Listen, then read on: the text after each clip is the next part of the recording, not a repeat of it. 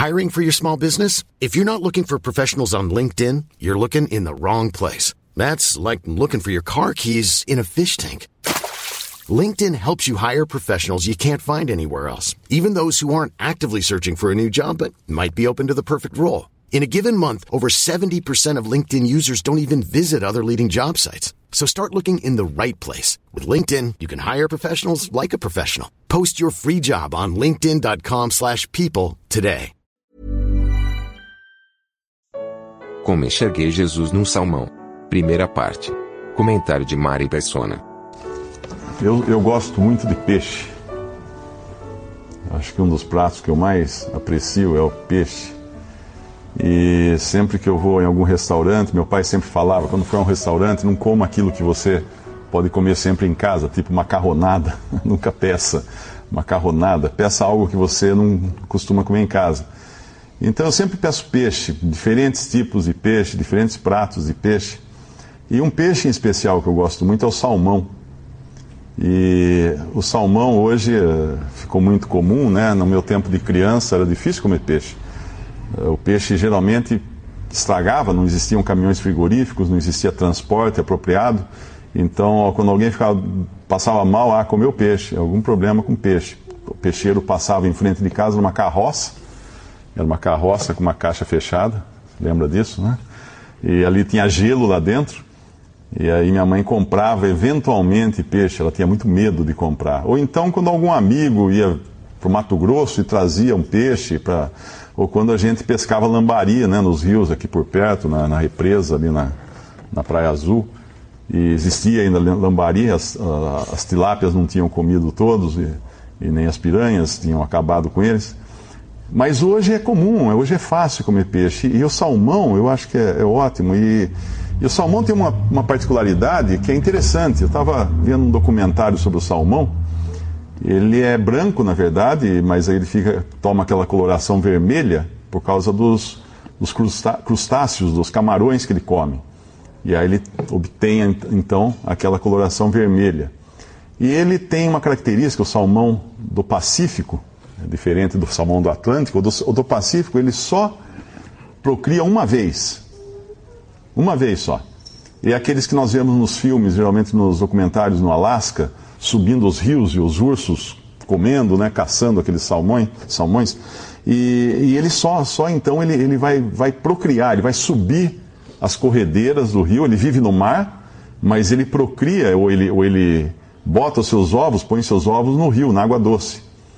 Geralmente no lugar onde ele nasceu. Ele se lembra do lugar onde ele nasceu. E, é, e é tão dramática essa, essa caminhada, esse, essa rota que ele faz para colocar os ovos, que ele inclusive muda a própria cabeça do salmão, ela, ela, ela muda de forma, de formato. Ela transforma o formato da própria cabeça dele, da, da, das mandíbulas, de tão dramática que é, de tão forte que é essa preparação que ele tem para ir desovar acima, rio acima. E aí o que acontece com esse salmão? Não adianta você tentar pegar um salmão que está subindo uma corredeira, virar ele ao contrário e falar assim: vai meu filho, desce para o mar de volta, vai nadar no mar. Ele não vai, ele vai virar, ele vai teimosamente subir a corredeira. Ele não volta, não tem como ele voltar. Ele tem uma missão a cumprir e essa missão é colocar os ovos, procriar e morrer. Porque ele morre.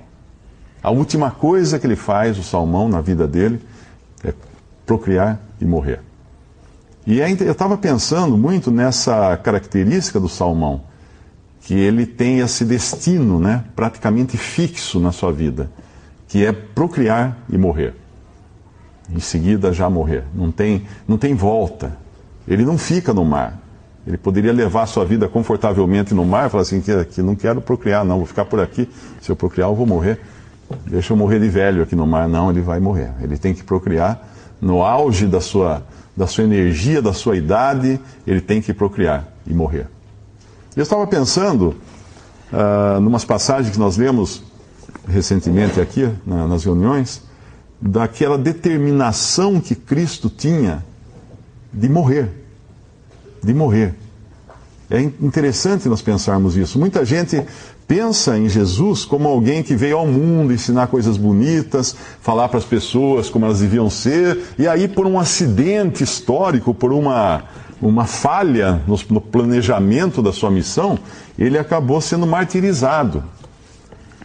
As pessoas o comparam com, como se fosse um tiradentes, né? um que tinha um, um sonho de melhorar o mundo, de melhorar as coisas, a sociedade e tal, mas daí não deu certo esse sonho, mas ele deixou então alguns ensinamentos bonitos para as pessoas seguirem.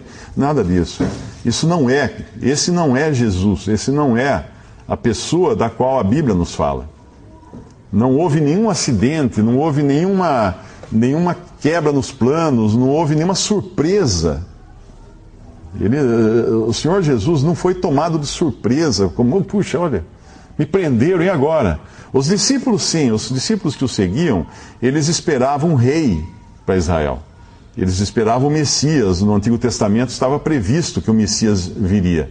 Porém, o que eles não, não, não percebiam, os judeus em geral não percebiam, era que no Antigo Testamento falava do Messias, as profecias, os profetas do Antigo Testamento falavam do Messias que viria efetivamente em glória para reinar sobre Israel, mas falava também de que esse Messias viria quebrantado, em humilhação e seria morto, seria tirado, seria visto com sua face desfigurada e seria então condenado à morte, porém que essa morte então resolveria a questão do pecado do homem.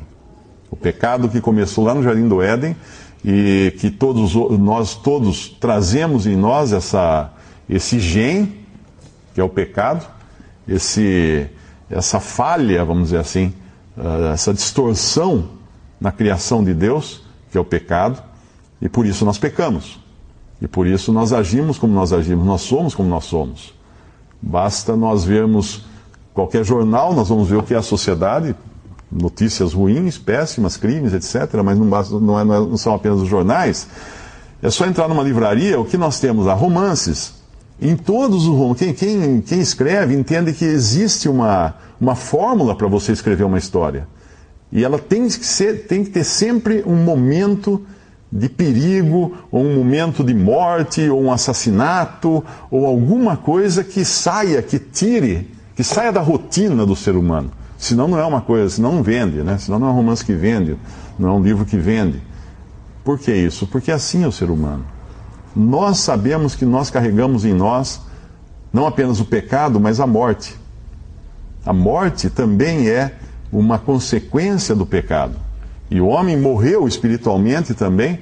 Deus nos vê, ah, Deus vê os seres humanos na sua condição natural como mortos em delitos e pecados, andando segundo ah, as potestades do ar, que são os demônios, os demônios do, dos quais Satanás é, é seu príncipe, andando segundo o curso deste mundo, andando segundo as coisas desse mundo que, que nos dirigem como se fosse, estivéssemos uma enxurrada louca destinada à morte, e não apenas à morte, mas à condenação eterna. Tudo isso, basicamente, é o que a Bíblia diz.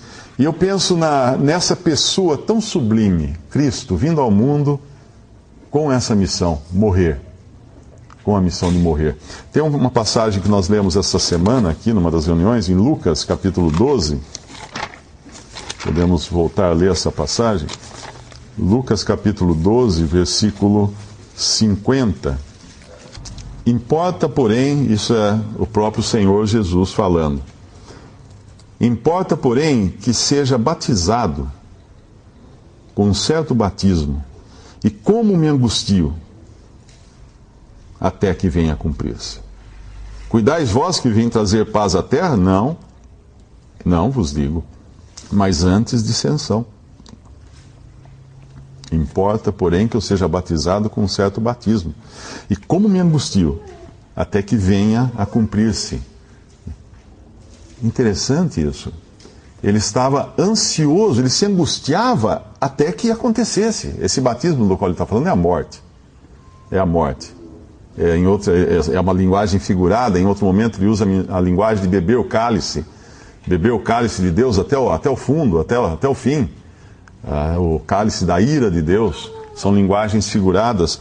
E ele se angustiava enquanto não chegava esse momento. Todos nós temos algum acontecimento na nossa vida, quem vai se formar, por exemplo, espera todos aqueles anos por aquela formatura, por aquele dia, se angustia até a chegada daquele dia. Uma pessoa que vai se casar, né, fica angustiada até que chegue o dia do casamento. Uma pessoa que vai começar um novo emprego, iniciar no seu novo emprego, a quem já passou por isso sabe que angústia que é você ficar esperando, contando os dias até começar a data que o, o patrão determinou para você começar no novo emprego. Você fica naquela ansiedade: será que vai dar errado? Será que não vai acontecer isso? E o Senhor se angustiava pela chegada do dia da sua morte, porque para isso ele tinha vindo. Ele tinha vindo para morrer. No processo, obviamente, ele mostrou quem ele era, suas credenciais, de que ele era Deus e homem. Deus, o Filho de Deus encarnado. Deus e homem. E andando aqui na terra em perfeição, um ser completamente perfeito, sem pecado, concebido de uma virgem, concebido pelo próprio Espírito Santo de Deus, de uma mulher virgem. Ele nasceu sem trazer em si essa, esse, esse gene, vamos dizer assim, do homem pecador. O único ser humano puro que pisou nesse mundo, Cristo Jesus. Sem pecado. Claro que Adão, antes de pecar, era também puro, sem pecado. Mas Cristo era Deus e homem. Um homem perfeito, e ao contrário de Adão, que vivia num estado de inocência, né? Ele conhecia todas as coisas. Porém, nunca pecou, não tinha pecado, seria incapaz de pecar, não tinha em si a resposta às tentações externas, como nós temos, como nós respondemos às tentações externas. Não tinha um homem perfeito, um homem perfeito. Se você quer encontrar um homem perfeito, olhe para Cristo. No, em Lucas também, capítulo 13, um pouco mais adiante, no versículo, uh, versículo 22, e percorria as cidades e as aldeias, ensinando e caminhando para Jerusalém. Por que ele queria tanto ir a Jerusalém? Para morrer. Caminhando para Jerusalém. No versículo 32, ele lhes respondeu: Ide e dizei àquela raposa, ele está falando aqui de Herodes, né, que era o, o rei, o governador Eis que eu expulso demônios e efetuo curas, hoje e amanhã, e no terceiro dia sou consumado. Importa, porém, caminhar hoje, amanhã e no dia seguinte, para que não suceda que morra um profeta fora de Jerusalém. Jerusalém, Jerusalém, que matas os profetas e apedrejas os que te são enviados. Quantas vezes quis eu ajuntar os teus filhos como a galinha os seus pintos debaixo das asas e não quiseste. Ele, sendo Deus, está falando aqui de algo que ele fez durante séculos. Quantas vezes quis eu ajuntar os teus filhos? Quando foi isso? Nos séculos que antecederam a sua vinda. Mas agora ele estava aqui, indo para Jerusalém, determinado, resoluto, assim como aquele salmão subindo o rio, desesperadamente para morrer.